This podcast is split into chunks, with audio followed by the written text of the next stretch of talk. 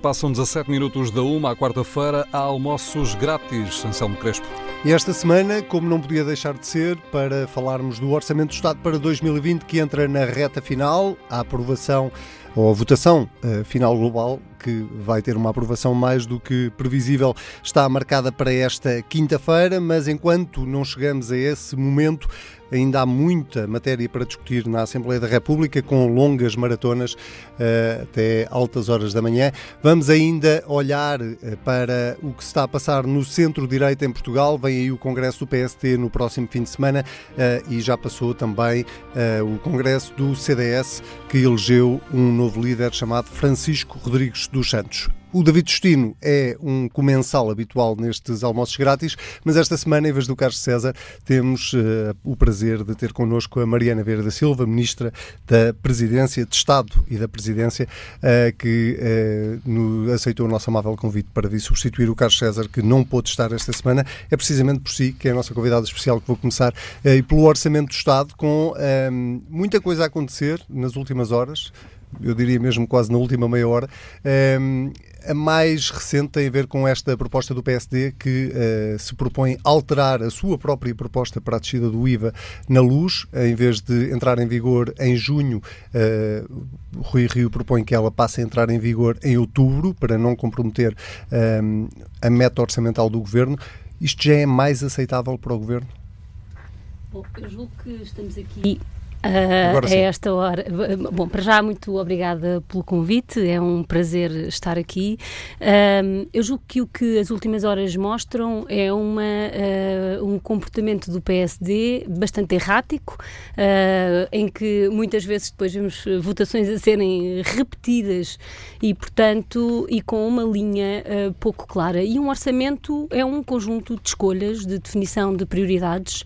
Era essa, era, era isso a proposta que o Governo apresentou na Assembleia e eu julgo que nós temos que esperar, pelos vistos, pela última hora, porque estarmos na véspera da aprovação final global. Uh, na terceira ou quarta, dependendo uh, de se as notícias que fizeram cabo de jornais na última semana são todas verdadeiras ou não, versão destas uh, propostas do IVA da eletricidade é preocupante, porque não são escolhas que se façam em cima da mesa, em cima do joelho, não são escolhas que se façam sem olhar para os números e adiar para outubro algo que depois no ano seguinte terá certamente uma versão anualizada e, portanto, uma consequência uh, de cerca de 800 milhões de euros uh, nas contas públicas, não é uma escolha que se possa fazer assim uh, do pé para a mão.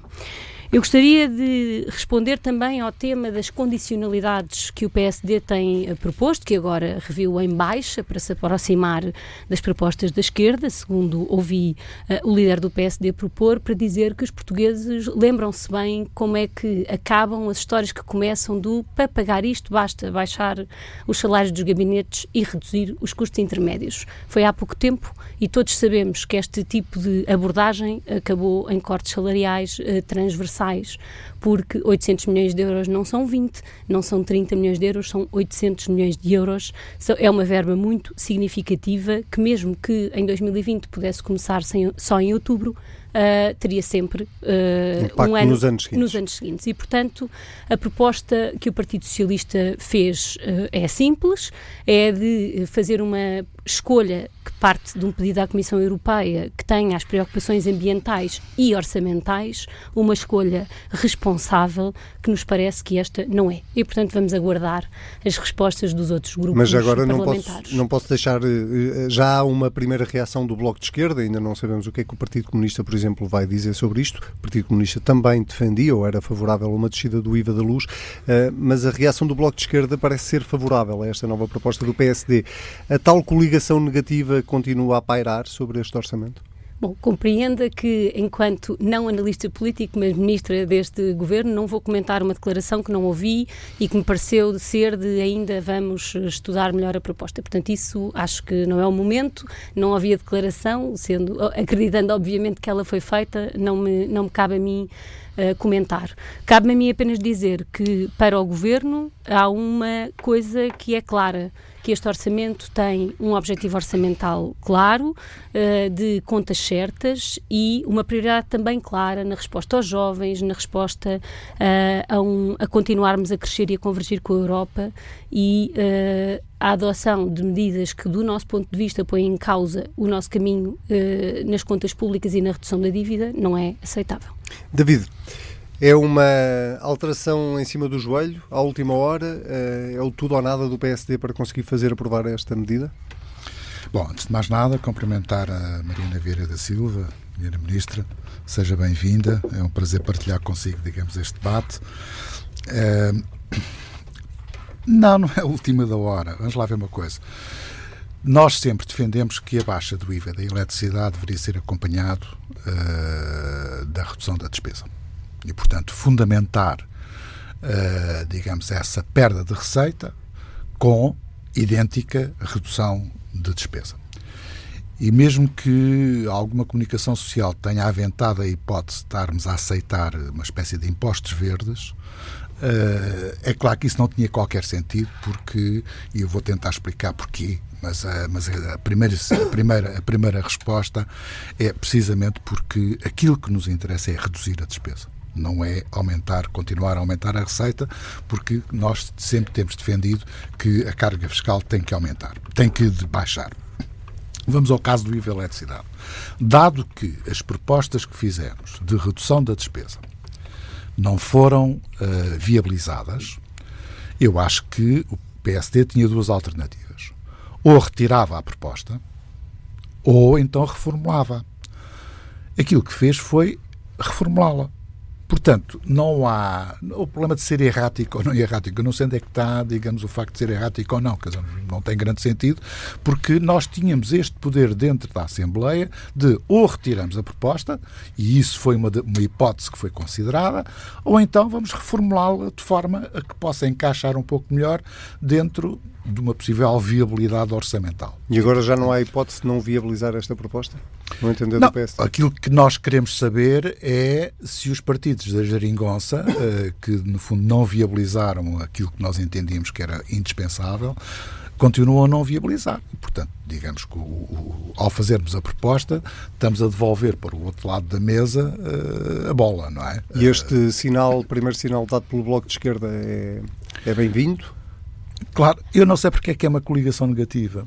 Eh, eu acho que neste caso é uma coligação positiva, porque tudo o que possa conduzir à redução dos impostos é, é um bom contributo para os portugueses, não é? Eh, e isso tem em grande parte a ver precisamente com a dinâmica que praticamente este governo e o governo anterior eh, instalaram. Ou seja, qual é essa dinâmica? A despesa está sempre a crescer. Ou é para isto, ou é para aquilo, mas sempre a crescer. E a única forma de manter o orçamento ou equilibrado, ou então, neste caso, com, até com ligeiro superávit, que nós, digamos, subscrevemos, é? É aumentar impostos, não há outra forma. E, portanto, nós temos feito apelos à redução da despesa. Como isso não tem sido possível e, portanto, mexer na despesa não é tão fácil quanto parece, deve-se dizer também.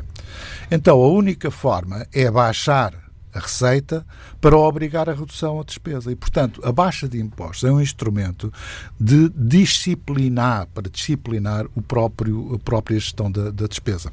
E, nesse sentido, uh, eu penso que tudo que conduz à redução da carga fiscal é bom, é positivo. Porque tem que ser esse o mecanismo que é limitar os gastos através da redução das despesas. E não é sensível, o PSD não é sensível ao argumento ambiental, de que este imposto em oh, concreto oh, oh, sobre a luz isso é um argumento não é um incentivo uh, à utilização de, deste tipo de energia. Isso é um argumento merceeiro. Oh, oh, oh, Anselmo, eu pensava que você não Estou a fazer de advogado do diabo. Não, não, Estou só a fazer de advogado do diabo. Quer dizer, quando nós estamos a transferir consumos nomeadamente para energias limpas, quer dizer, a redução, que é que me diz a mim que uma pessoa que tem mais dinheiro que gasta mais. Não é obrigatório. Quer dizer, porque o problema da elasticidade da oferta não é. A oferta não é elástica, da procura não, é, não, não se ajusta precisamente a isso. O que isto vai trazer é que aquilo que as famílias, nomeadamente mais carenciadas, poupam, nomeadamente aquelas em que estão em situações de carência energética, porque esse é outro problema que nós temos que ninguém quer abordar, não é? Pessoas que não têm o mínimo dos mínimos para se poderem, no fundo, contribuir para um maior conforto, uh, isso leva precisamente a que essas pessoas não vão beneficiar disso. Portanto, eu, eu, julgo, eh, para mais que é necessário dizer duas coisas. Primeiro, esta medida foi uma medida excepcional tomada durante o período, digamos, uh, do governo de Passos Coelho, por imposição da Troika. Passando o contexto de dificuldade característico que foi aquela crise, tem todo o sentido voltar à situação inicial. O próprio Partido Socialista, em 2013, se não estou em erro, propôs a redução do IVA. Precisamente era, era eh, no fundo, voltar à situação inicial. Então, agora, com cara é que podem dizer que, que isto vai eh, dar cabo da, da, da parte energética, do, das, das, emissões de carbono? Quer dizer, não, não tem grande sentido. Pelo contrário. Uh, eu admito, por exemplo, que se tivéssemos que fazer algum ajustamento ao nível dos impostos, era sobre os produtos que, de alguma forma, ou consumos que provocam emissões uh, mais avultadas. Mariana, se, se, se confirmar esta hum, coligação negativa que o David diz que é uma coligação positiva, hum, há de facto o risco real de se poder abrir uma crise política em Portugal? Bom, vamos aguardar uh, pelos desenvolvimentos desta tarde ou mesmo enquanto estamos aqui uh, na Assembleia da República, mas eu, eu gostaria de, de, responder duas ou três coisas. A primeira é. Um, ehm, o PSD, ao longo das últimas horas, também aprovou muitas propostas feitas por vários partidos, ouviu aprovar propostas suas com os votos de partido à esquerda, à esquerda que aumentam a despesa. E, portanto, essa ideia de que há aqui um grupo de pessoas a controlar o aumento de despesa e a baixar a receita e outras a querer aumentar a despesa e aumentar a receita, não uh, coincide com aquilo que se tem passado nas últimas horas na Assembleia da República. Quem é que nos diz a nós que as pessoas uh, mais ricas gastam mais uh, energia? Os estudos que existem. E é isso que falta, quanto a mim, nesta proposta do PSD. É estudos. E eu espero que não seja ainda já uma consequência da ideia de que vamos pagar isto reduzindo, como ouvi um deputado do PSD dizer, uh, o dinheiro que gastamos em, em, estudos e pareceres, porque estou certa que o professor David Justino não uh, se revê nessas abordagens de que a, boa, a, a despesa pública é boa uh, se reduzirmos os custos em estudos e pareceres. Não é mal pensado. Agora, um, a ideia de que o PS PS fez uma proposta similar não é verdadeira. O PS fez uma proposta de resolução que se dedicava principalmente a explicar que um, a explicar que havia um problema porque não existia em Portugal nenhuma medida sólida uh, para enfrentar a pobreza energética. E isso hoje já não é verdade. Nós tínhamos cerca de 70 mil pessoas abrangidas pela tarifa social da energia, hoje temos mais de 800 mil pessoas abrangidas pela tarifa social da energia. Essa foi a resposta para enfrentar a pobreza energética uh, e foi uma medida muito eficaz porque muito rapidamente passámos de facto de um universo muito reduzido que não poderia corresponder às necessidades, 70 mil pessoas são muito poucas pessoas, para 800 mil, que não são pessoas, normalmente são famílias, para 800 mil famílias que já hoje uh, beneficiam uh, desta resposta. E eu volto uh, a dizer, não é uh, razoável dizer que passarmos de junho para outubro resolve um problema, porque quando nós aprovamos um orçamento do Estado, em matérias como esta, fiscal, nós não estamos, ou em matérias de despesa, desde logo, nós não estamos a definir o que é que vai acontecer entre outubro e dezembro de 2020 temos que pensar obrigatoriamente no caminho que temos que fazer uh, em, 2000, uh, em 2021. E, portanto, a resposta não é dizer que isto se paga com medidas de compensação nos salários dos gabinetes, que, aliás, o Partido Social Democrata parece ter esquecido que uh, se baseavam em valores de salários com cortes salariais, que hoje, e bem, creio que para todos, uh, já não existem. O problema não está no preço, está na quantidade. E, portanto, mas a variação do valor destes gabinetes face ao anterior, corrigida dos cortes salariais e da inflação é muito diminuta, não paga nem, nem sequer uh, um mês da medida que o Partido Social Democrata aqui propõe. E, portanto, falar a sério como o PSD sempre disse durante a campanha que queria fazer, mantendo as contas certas, é dizer quanto é que isto custa e como é que se paga e com valores credíveis, porque senão estamos obrigados a utilizar a expressão que usou uh, de resposta uh, à pergunta de dizermos que são contas de merceeiro e que esquecem o que é que acontece a partir de janeiro de 2021. Eu vou ter que voltar à minha pergunta inicial, uh, porque não deixei de reparar que que há um retirar de pé em relação àquilo que era o discurso do Governo na semana passada sobre esta medida do IVA da, da luz. Um, houve alguma insinuação, digamos assim, a expressão é minha, de que poderia abrir-se aqui uma crise política porque estavam a retirar condições ao governo, se esta proposta fosse, fosse aprovada, estariam a retirar condições ao governo para poder, uh, naquele que é o seu principal instrumento, que é o Orçamento do Estado. E agora a Mariana diz, vamos ver o que é que vai acontecer. E depois o PSD corrigiu, uh, e depois o PSD corrigiu, dizendo que uh, tinha um conjunto de medidas compensatórias que, caso não fossem aprovadas, a medida uh, sairia da votação, as medidas compensatórias não foram aprovadas. E há uma conferência de imprensa do PSD dizer que neste contexto não há medida e hoje, mesmo a caminho uh, daqui, ouvimos uma nova proposta que apenas corrige em três meses neste primeiro ano e, portanto, não resolve a questão da compensação. Três meses reduz a metade, não é? Neste ano. Mas Sim, em janeiro tá bem, de 2021 tá uh, o país continuará a existir e a procurar um caminho de consolidação mas... orçamental. E, portanto, a única coisa que uh, os comentários que eu não faço relativamente aos próximos passos, a conferência de imprensa do presidente do PSD foi poucos minutos antes de começarmos e, e, portanto, é preciso esperar pelas reações e o que o governo mantém é a ideia de que apresentou um orçamento responsável e conta com um orçamento responsável, um orçamento que permita manter o excedente orçamental que é o caminho que temos para pôr a dívida abaixo dos 100% até ao fim desta legislatura. Então pergunto de outra forma. Uh, o Governo uh, está a contar que uh, esta medida não tenha o voto favorável do Bloco e do PC? Está a contar com os parceiros à esquerda? O Governo está a contar que as negociações que foram feitas ao longo dos últimos dias permitam chegarmos ao fim deste processo com um orçamento responsável. Nós todos sabemos, uh, por experiências diversas, como é que são estas tardes e noites na Assembleia da República e, portanto, aguardemos uh, pelas escolhas que cada um tem que tomar e depois assumir as responsabilidades por essas escolhas. Precisamente a aprovação, já, já vou assim, David, precisamente sobre a aprovação do uh, documento, o Bloco de Esquerda já anunciou a abstenção, o Partido Comunista guardou-se para mais tarde, desta vez foi ao contrário, um, em relação à generalidade, um, não teme, em circunstância alguma, que este orçamento não passe. Bom, um orçamento passa quando é votado uh, na sua versão conjunta, que nós ainda não conhecemos. Eu acho que é preciso aguardar, compreendo que estarmos aqui a gravar este programa semanal, em direto, precisamente em direto. em direto, no dia em que estamos em direto, no dia em que uh, todas estas votações estão a acontecer, possa não ser uh, bom para, para podermos fazer análises finais, mas é assim. Agora estamos, proposta a proposta, a avaliar aquilo que é votado, a fazer as contas àquilo que é votado e aguardemos pelo fim porque podemos ter um orçamento que responde às prioridades que tinham sido definidas e que mantém uh, o caminho de responsabilidade orçamental que, que, o, que o Governo defende. David, este é um filme daqueles que nós já sabemos como é que acaba? Não sei, nós obviamente nós esticamos o filme o máximo possível, não é? Uh, nós quem? A oposição? Nós, nós neste caso, neste caso o PSD, quer dizer, só posso falar por PSD, não posso falar por mais ninguém. Uh, mas há uma coisa que eu julgo que é importante. Nós assumimos um compromisso com o eleitorado relativamente à baixa do IVA na eletricidade e na altura até do gás.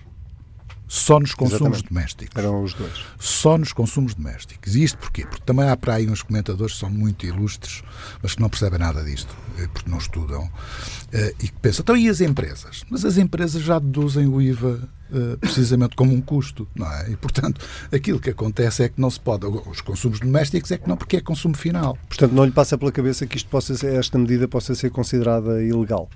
Não, não, de modo nenhum. Ilegal não é. Pode haver outra, outra argumentação. Ilegal não é. Porque uh, aplica, digamos, todos os quadros de, de contexto normativo, digamos que de, do IVA e do Código do IVA, que, a nível europeu. A nível europeu. Nós tivemos cuidado.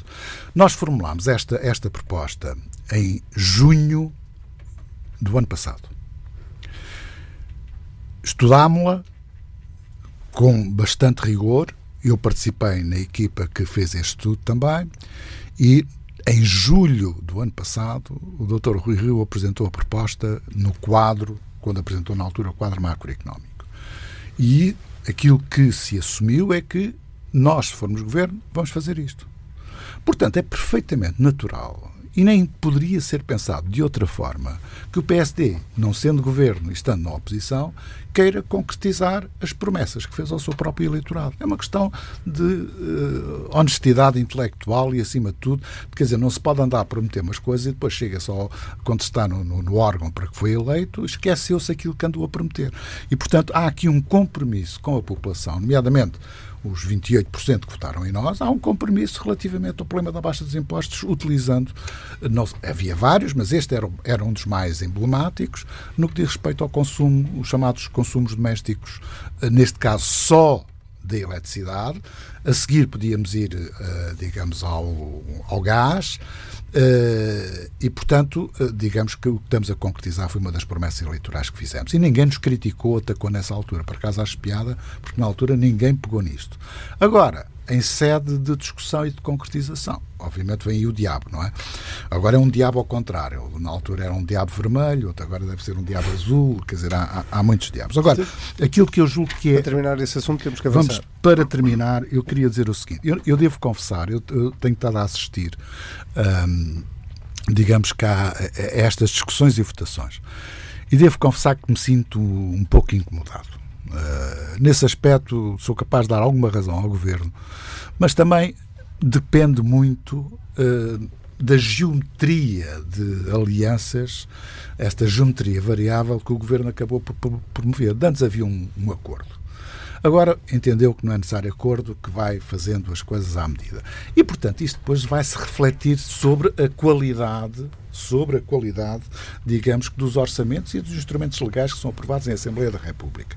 E eu devo confessar, quando digo que uh, sinto-me incomodado, porque aquilo faz-me lembrar aquela expressão do, do século XIX que era o, o, o banquete do orçamental, não é? Uh, em que cada um quer lá meter qualquer casinha. Quer dizer, é, é, o cheque, é o cheque para isto, é o cheque para aquilo, é a tarifa para aqui, são mais 5 milhões para a vez para a asiática, depois são mais 10% por cada bicicleta, depois são 4.800 euros para trabalhar no interior. É, é mas não foi sempre assim, David. Era o que eu queria dizer não, com o errático.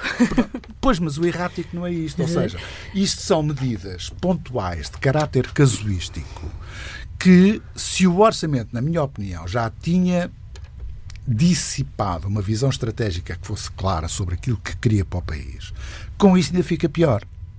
E, portanto, nesse sentido, devo confessar que não me sinto nada cómodo com, com. Isto é uma espécie de leilão orçamental. A ver quem dá mais. E depois vai só aos bocadinhos. Não é?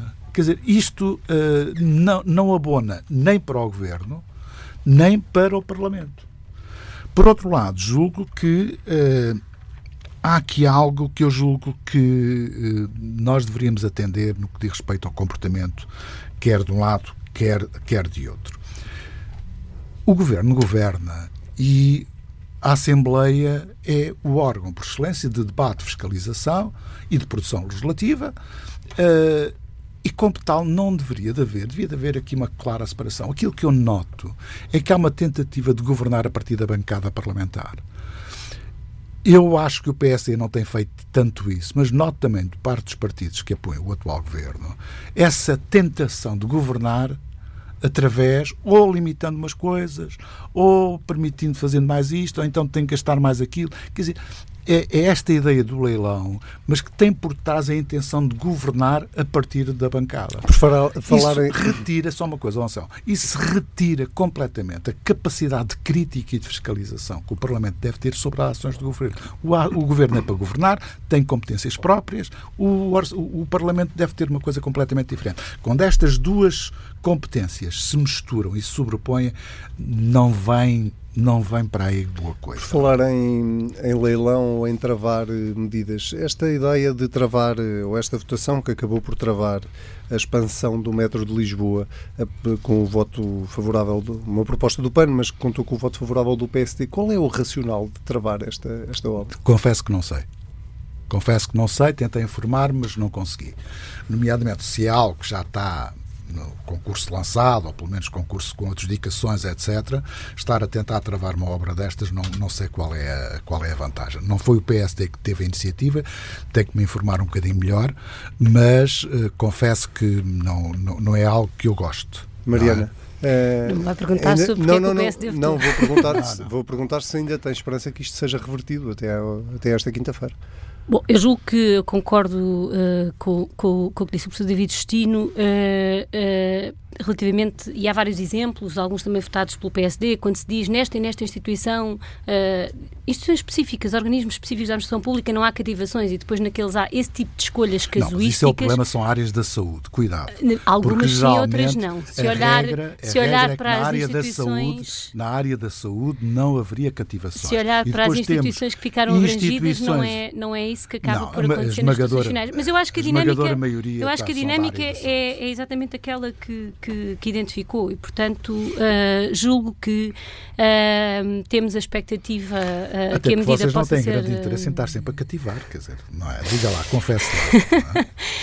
Temos expectativa que possa ser revertido e o PS já anunciou, aliás, que acha que a natureza da proposta não respeita as, as competências que a Constituição atribui a cada um dos órgãos e, portanto, temos essa expectativa. Trata-se de uma obra que já, aliás, esteve em concurso, que ficou deserta, é uma dinâmica que todos conhecemos e o PSD também reconhece que uh, tem acontecido bastantes vezes e agora, num momento em que, se, que nos aproximávamos uh, uh, da resolução do problema, já com a existência de entidades uh, disponíveis, voltar ao zero, voltar a estudar uma coisa que, aliás, é estudada. Mas está feito em não? múltiplas está feito ou não está? gerações. Julgo que está nas fases finais, mas eu também não lhe sei então, dar for, a certeza. Assim, mas Agora, já é se vários... está a adjudicação feita, concurso feito, se calhar com a obra iniciada. Já há vários.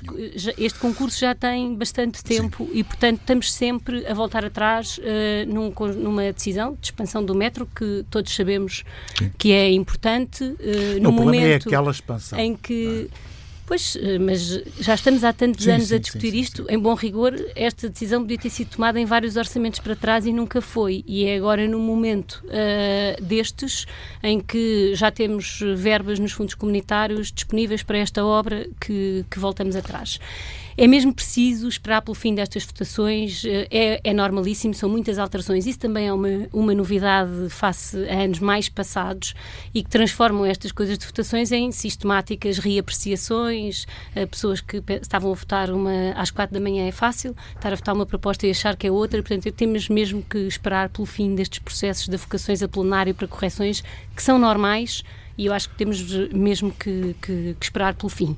Para nós, eh, qualquer eh, decisão, temos muitas vezes ouvido críticas relativamente ao volume de investimento público, muitas vezes temos respondido que alguns atrasos se devem a outras eh, dimensões que não decisões do governo e, portanto, ter aqui um retrocesso que nos faça perder fundos comunitários e perder uma oportunidade de fazer com que a área metropolitana de Lisboa possa ter menos carros a entrar é uh, um problema sério e estamos atentos aos desenvolvimentos das próximas horas.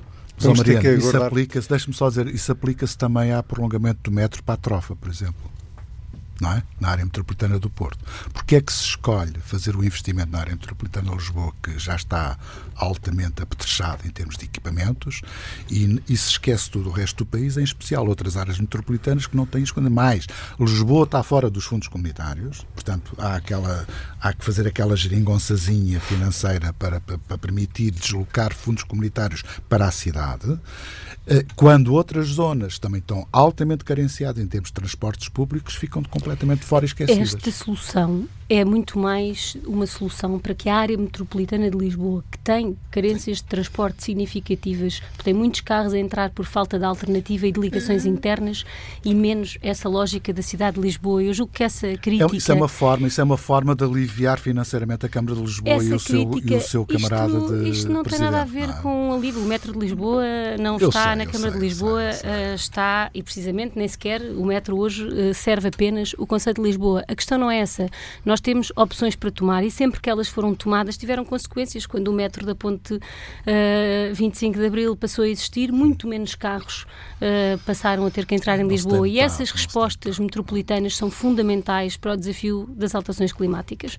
E os atrasos aqui pagam-se caros. Não vale a pena dizer que temos uma emergência climática que até 2030 temos de agir, se depois sistematicamente somos incapazes de tomar as decisões que importam. Muito bem, vamos avançar para o nosso segundo tema desta semana, um tema que o David Justino já comentou comentou longamente nestes almoços grátis, ehm, mas que a Mariana nunca teve a oportunidade de o fazer e que tem a ver precisamente com, estas, eh, com esta espécie de rearrumação no centro-direita, eh, resultado, por um lado, eh, da chegada de novos partidos à Assembleia da República nas últimas eleições legislativas, mas também desta nova liderança do CDS.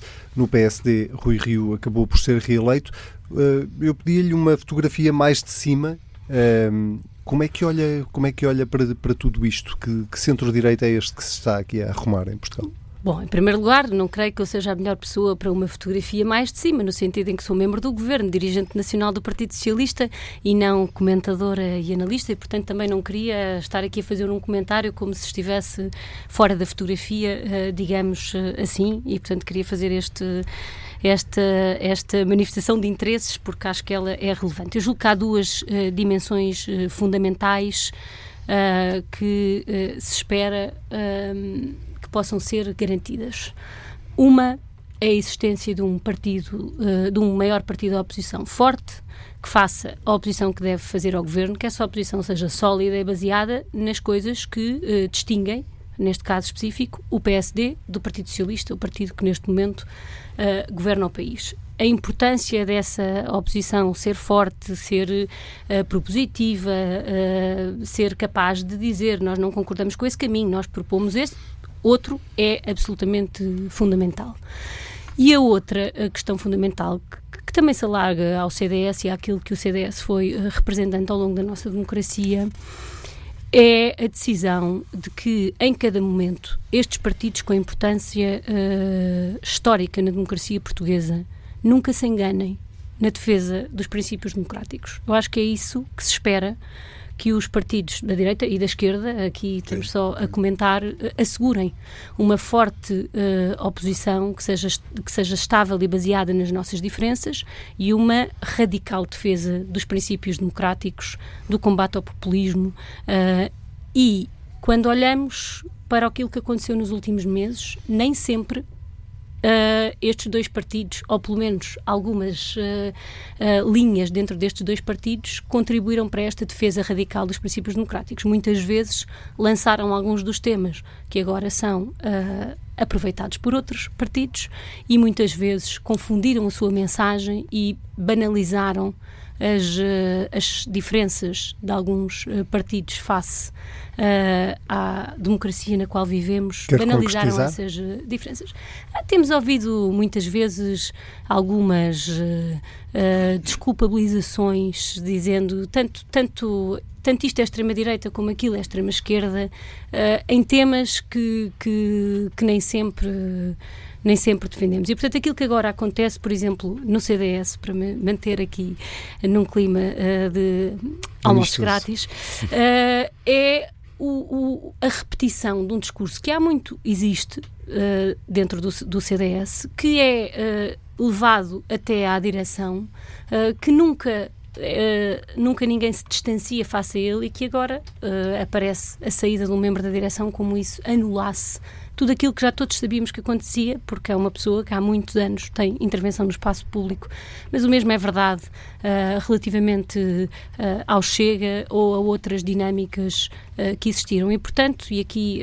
Um, julgo que me aproximo em muitos temas do professor David Justino, aquilo que se espera é oposição forte e uma defesa ainda mais forte, radical mesmo, dos princípios democráticos. É isso que permitirá uh, que o centro-direita continue forte e não se espartilhe, à semelhança do que aconteceu à esquerda e à direita em muitos países europeus. Nós temos dito sempre, muitas vezes, uh, Portugal é um oásis no, no, no crescimento dos partidos populistas.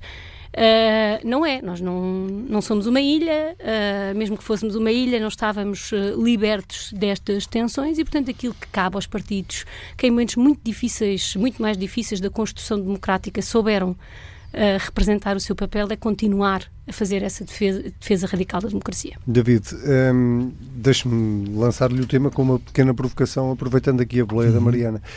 Um, subscreve a frase que, que, um colega seu de direção disse na entrevista TSF-DN, Moraes Charmento, um, que o que o afastava do Bloco de Esquerda era exatamente o mesmo do que o afastava do, do, do Chega. Com muito gosto. Com muito gosto. Porque, na Acha verdade, que é comparável o Chega com o Bloco de Esquerda? Não, se você se puser no lugar da esquerda, não é comparável. Se você se puser de outro lugar, é comparável. Ouça, quando os fundamentos daquilo que é uh, o sistema político e institucional uh, da democracia portuguesa são postos em causa por esses partidos, ainda que não de forma explícita, nomeadamente quer o PC, quer o próprio Bloco. Portanto, em alguns momentos, quer dizer, quando eu vejo um, dirige, um alto dirigente do PC de, vir defender ou o Nicolás Maduro ou o regime da Coreia do Norte, eu não vi da, da vossa parte a indignação relativamente a isso. Porque que a esquerda está perdoada por natureza e que a, a, o que não for de esquerda não está perdoado porque tem que levar na cabeça. Quer dizer, ouçam, uh, eu sinceramente entendo, porque vamos lá ver uma coisa. O Bloco de Esquerda, que o Bloco de Esquerda e o PC têm concepções daquilo que deve ser como referenciais daquilo que querem construir em termos sociais e políticos, que são contrários aos, aos, princípios básicos da democracia liberal e da democracia atualmente existente no mundo ocidental. Portanto, uh, a partir daí, quando vêm com os populismos ou com os radicalismos de direita, eu aí também me sinto distante precisamente porque por outras vias põe em causa o funcionamento da própria democracia. E eu subscrevo aquilo que a Mariana disse, não é? Fundamentalmente temos que uh, centrar-nos naquilo que são os valores fundamentais e os pilares de funcionamento dos regimes democráticos. Os regimes democráticos, a democracia não é o último grito. E, portanto, ela vai ter que evoluir, vai ter que melhorar, mas vai ter que evoluir de uma forma que eu diria reformista, de evolução, de modernização, etc. Portanto, eu aí estou à vontade. Quando se quer fazer isso através do conflito, e se quer fazer isso através que nunca foi ainda completamente esquecido, através de processos revolucionários, não é? Eu aí já começa a não gostar, não é? E, portanto, para mim, aquilo que o Nuno Moraes Sarmento diz é perfeitamente razoável e ele sente e se calhar eu também me sinto precisamente à mesma distância. Muito bem, foi um almoço relativamente amistoso. Ai, mas eu não Dois... responder? se for, se for 10 segundos. Eu, eu, só queria dizer uma coisa. Aqui, o ser de forma mais explícita ou menos explícita faz toda a diferença. E ter um tá dirigente tá do PSD, na semana em que um, uh, o deputado eleito pelo Chega diz que uma deputada devia ser deportada, a dizer essa frase não é indiferente. As palavras contam e a explicitação ah, destes princípios. Você... Faça isto, deve haver um distanciamento. Do outro lado, vê a morte ao fascismo, a, verdade a é morte é que, ao capitalismo. A, a, verdade é que o professor David Destino uh, disse, é. mesmo que de forma menos explícita, e esta explicitação de frases como aquela que disse o deputado André Ventura, a explicitação sistemática de algumas ideias desta natureza, faça essas, tem que haver um distanciamento. E aí. Uh, uh, Você sente-se bem, sinto... oh Mariana, sente-se bem a ter que dar qualquer cobertura ao regime de as questões, Maduro, as, as, as, questões não, não são sinto... a mesma coisa. As intervenções que, há, que em alguns momentos aí são tem, feitas. Tem, tem aí alguns alçapões. Mas o Partido não, Socialista nunca chatice, se enganou no seu posicionamento Ainda nessas bem, matérias internacionais, nas questões europeias, nunca deixou de se distanciar. Agora, essa frase que disse, do, de forma mais ou menos explícita, não é indiferente. E há coisas, quando são ditas explicitamente, abrem um caldeirão sim, sim. que nós não devemos Muito deixar bem, abrir David, sem nos distanciarmos. Os seus dois minutos já, passou, já passaram um minuto e meio. Vou-lhe pedir mesmo poder de síntese para ver se conseguimos ir aos dois. Primeiro minuto final. Primeiro minuto final. Uh, Dr. Manuel Esperança era o diretor do agrupamento de escolas de Benfica, da, da antiga escola secundária José Gomes Ferreira e pediu a aposentação antecipada precisamente porque foi completamente desautorizado pelo Ministério da Educação a quem lhe impôs um processo disciplinar. Porquê? Por ter defendido os alunos, nomeadamente por ter convocado todos os professores num dia de greve, para que os exames se realizassem houve uma queixa do sindicato e o Ministro da Educação deu acolhimento à queixa, mandou para a inspeção, a inspeção abriu um processo de inquérito e instaurou, digamos, uma referência, digamos, uma, uma pena branda, mas que não deixou ser pena. O Manel Esperança, e bem, uh, sentiu-se incomodado, sentiu-se desautorizado e, como já estava em idade de reforma, optou precisamente por essa reforma. É pena que alguém que defende os alunos seja penalizado uh, pelo Ministério da Educação. Segundo minuto final, e portanto primeiro só foram 30, e tem a ver com a publicação, se não estou a erro, ontem ou ontem, uh, do relatório da Comissão Independente que faz a análise sobre os fogos e sobre os, os problemas ligados à proteção civil na Assembleia da República. E tem a ver precisamente com os fogos uh, de 2019 em Vila de Rei e Mação. Não sei se se lembra, mas houve um episódio que o Dr. Eduardo Cabrita, Ministro da Administração Interna, atacou e, de certa forma, uh, enfim, criticou o Presidente da Câmara de Mação por ele ser mais comentador do que propriamente Presidente da Câmara e que devia ter acionado o Plano Municipal de Emergência, etc. Bom, este relatório desta Comissão Independente vem dar razão precisamente ao Presidente da Câmara Nação e ao Presidente da Câmara de Vila de Rei. Uh, não é por serem os dois do PSD, mas eu sei que eles têm sofrido bastante, quer em Vila de Rei, quer em Mação, têm os territórios completamente destruídos. O problema da replantação e da reflorestação é zero. Os apoios para eles poderem avançar estão altamente reduzidos. Foram discriminados relativamente aos financiamentos. Isso leva-me a pensar que uh, eh, Dr. Eduardo Cabrita uh, poderia ter uma ação de, de reversão, digamos assim, da sua posição anterior, precisamente para olhar para os territórios do Pinhal Interior, que foram altamente um, penalizados pelos fogos, em que as populações estão nos mínimos dos mínimos e, portanto, uma atenção especial sobre isso era melhor. Só para dizer que uh, é claro que isto já não vai resolver nada. A única que coisa que pode resolver é boa vontade e eficácia nas medidas que podem ser tomadas de apoio àqueles dois municípios, não, a todos os municípios da zona do Pinhal Interior. Muito bem. David Destino, nós voltamos a encontrar-nos na próxima semana. A Mariana, agradecer-lhe uh, imenso por ter uh, aceitado o nosso convite e dizer-lhe que esta mesa, apesar de não ter almoço propriamente dito, tema nunca falta e, portanto, está sempre Muito convidada obrigada. para voltar a mais uh, um almoço grátis que regressa na próxima semana.